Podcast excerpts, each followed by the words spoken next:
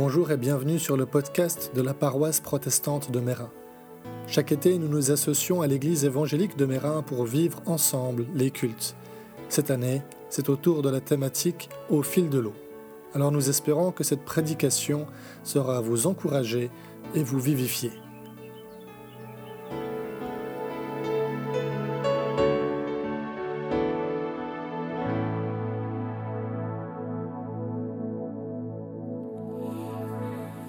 Je vais lire euh, le texte de la prédication, c'est dans Jean 13, les versets 1 17, 1 à 17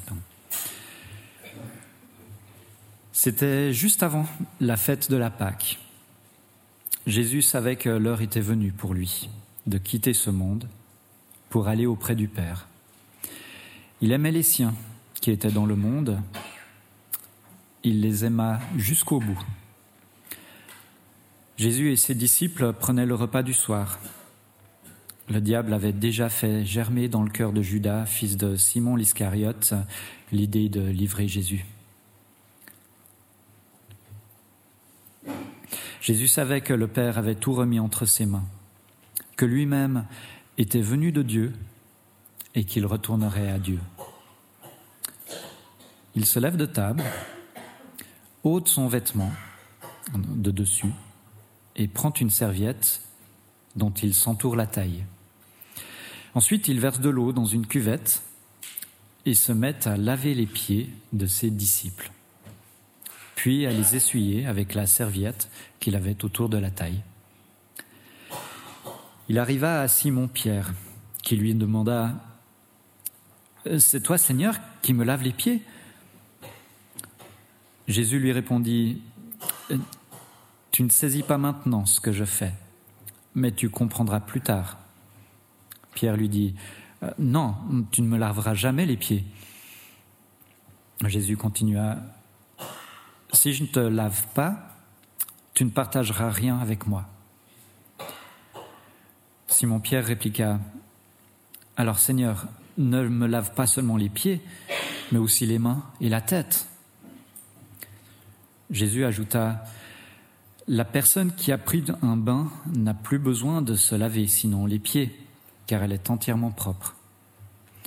Vous êtes propre, vous, mais pas tous cependant. En effet, Jésus savait qui allait le livrer, et c'est pourquoi il dit, Vous n'êtes pas tous propres. Après leur avoir lavé les pieds, Jésus reprit son vêtement, se remit à table et leur dit, Comprenez-vous ce que je vous ai fait? Vous m'appelez Maître et Seigneur, et vous avez raison, car je le suis. Si donc moi, le Seigneur et le Maître, je vous ai lavé les pieds, vous aussi, vous devez vous laver les pieds les uns aux autres. Je vous ai donné un exemple pour que vous agissiez comme je l'ai fait pour vous. Oui, je vous le déclare, c'est la vérité. Un serviteur n'est pas plus grand que son maître, tout comme un envoyé n'est pas plus grand que celui qui l'envoie. Maintenant que vous savez cela, vous serez heureux si vous le mettez en pratique.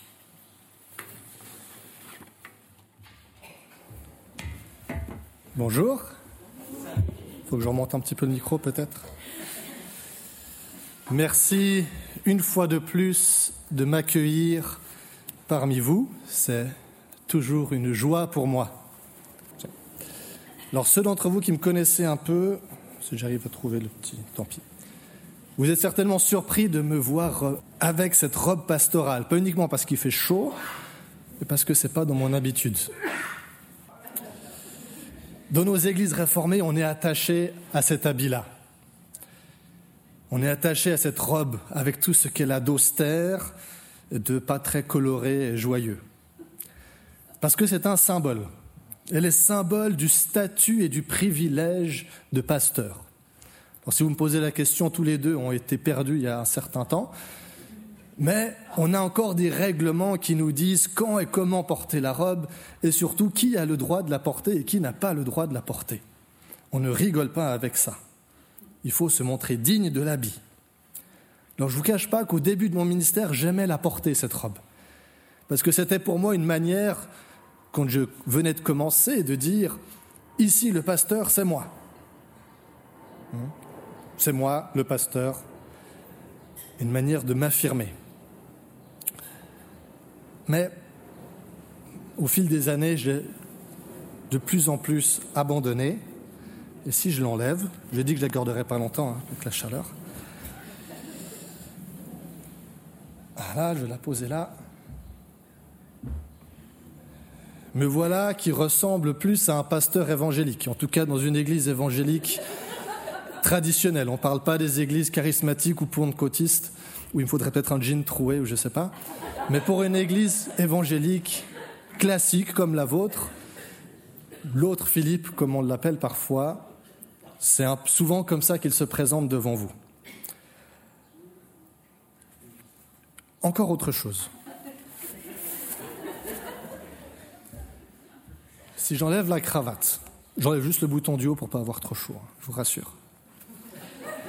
Si je remonte les manches un petit peu,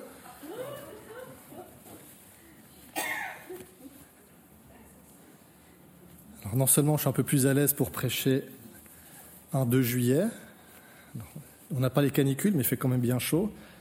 Et si j'ajoute mon petit tablier,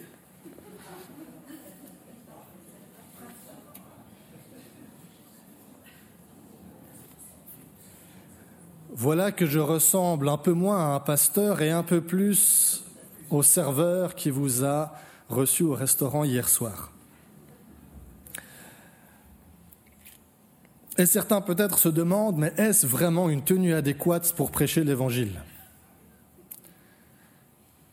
Et cette idée, je me dis, c'est peut-être l'idée, certainement l'idée qui a traversé la tête de Pierre quand il a vu Jésus faire quelque chose de finalement assez similaire à ce que je viens de faire maintenant. Jésus leur offre une parabole en actes, avec trois niveaux de lecture.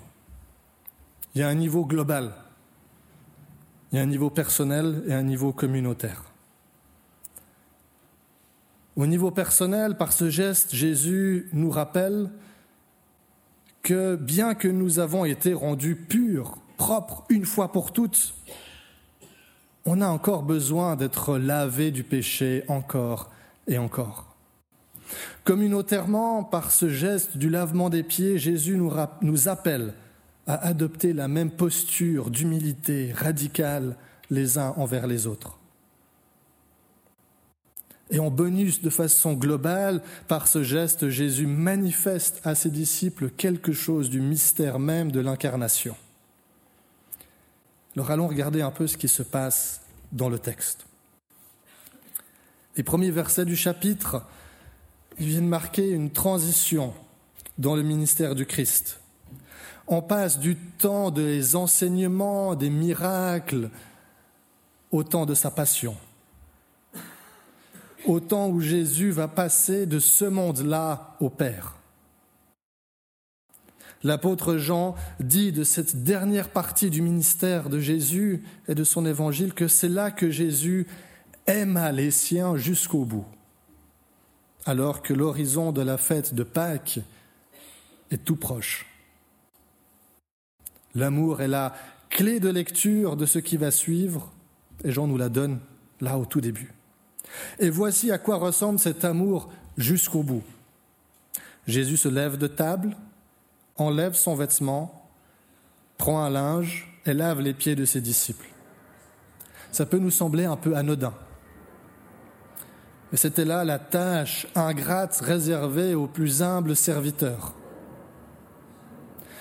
Et dans ce geste, Jésus est en train de mettre en image quelque chose de très très grand, de bien plus grand que juste ce qui est en train de se jouer là entre Jésus et les disciples.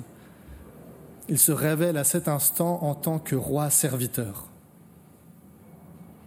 Essayons d'être attentifs au mouvement, au déplacement de Jésus. Et voyons si ça nous fait penser à autre chose.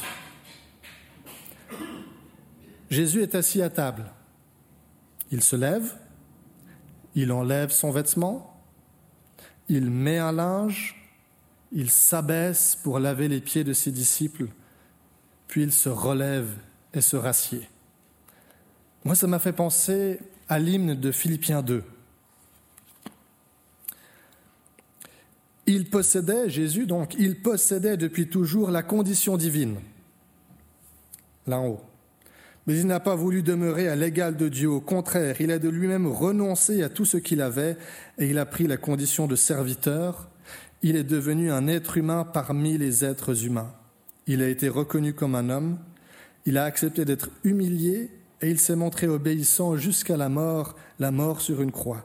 C'est pourquoi Dieu l'a élevé à la plus haute place et lui a donné le nom supérieur à tout autre nom.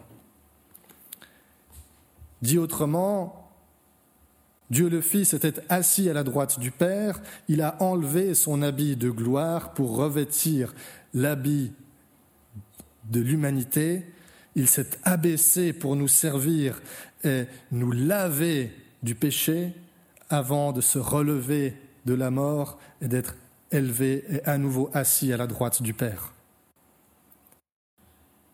Vous voyez le, le parallèle, tout d'un coup quelque chose qui semble tout, tout anodin, tout simple, ce que Jésus essaie de leur faire comprendre est bien plus grand. Mais Pierre a quelques difficultés à la comprendre.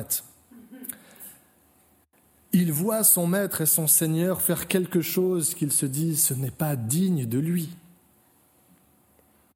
Il n'arrive pas à voir ce qui est en train de se jouer devant lui. Il n'arrive pas à voir au-delà des apparences et du physique, pour voir dans ce geste que Jésus fait se manifester une réalité spirituelle. Jésus lui dit alors, Si je ne te lave pas, tu ne partageras rien avec moi.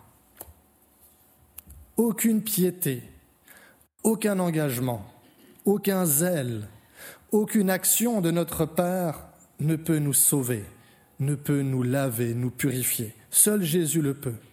Seul le Christ à la croix peut nous laver, nous purifier de la salissure du péché. Ce grand nettoyage a eu lieu une fois pour toutes à la croix. Il est manifesté dans notre vie une fois pour toutes lors de notre baptême.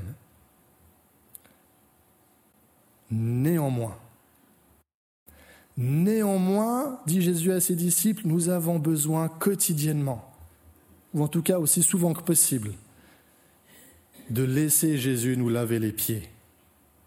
Pourquoi?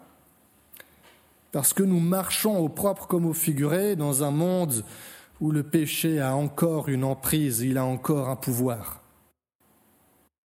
Et immanquablement, on se salit les pieds, parfois malgré nous. C'est ce que Martin Luther exprime avec la formule latine simul justus et peccator, à la fois justifié et pécheur. Alors on ne peut pas, on aurait envie de rester à l'abri de se dire, je veux rester tout le temps pur, alors je vais tout le temps rester vers Jésus et je ne vais pas aller dans le monde, je ne vais pas aller dehors où c'est sale. Mais ce n'est pas à cela que Jésus nous appelle.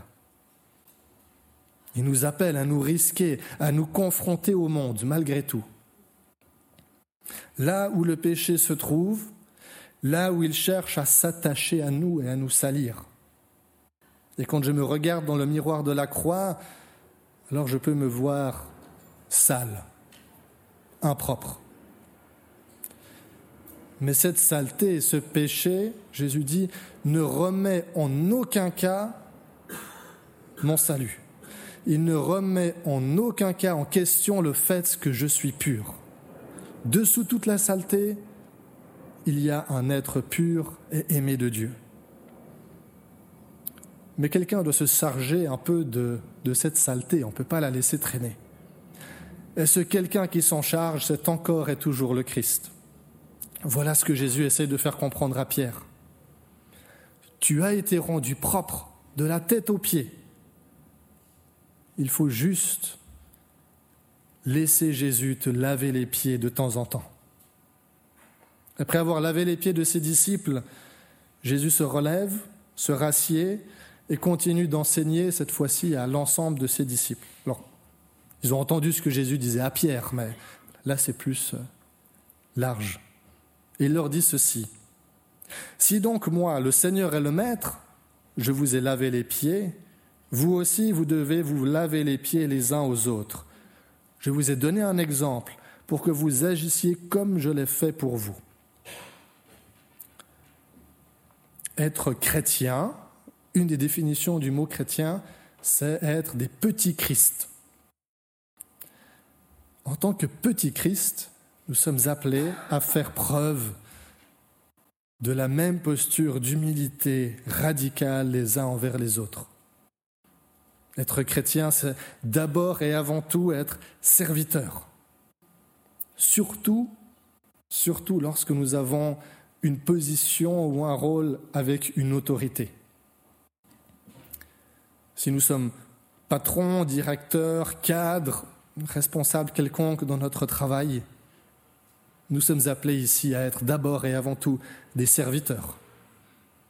En tant que parents ou époux, nous sommes appelés d'abord et avant tout à être des serviteurs.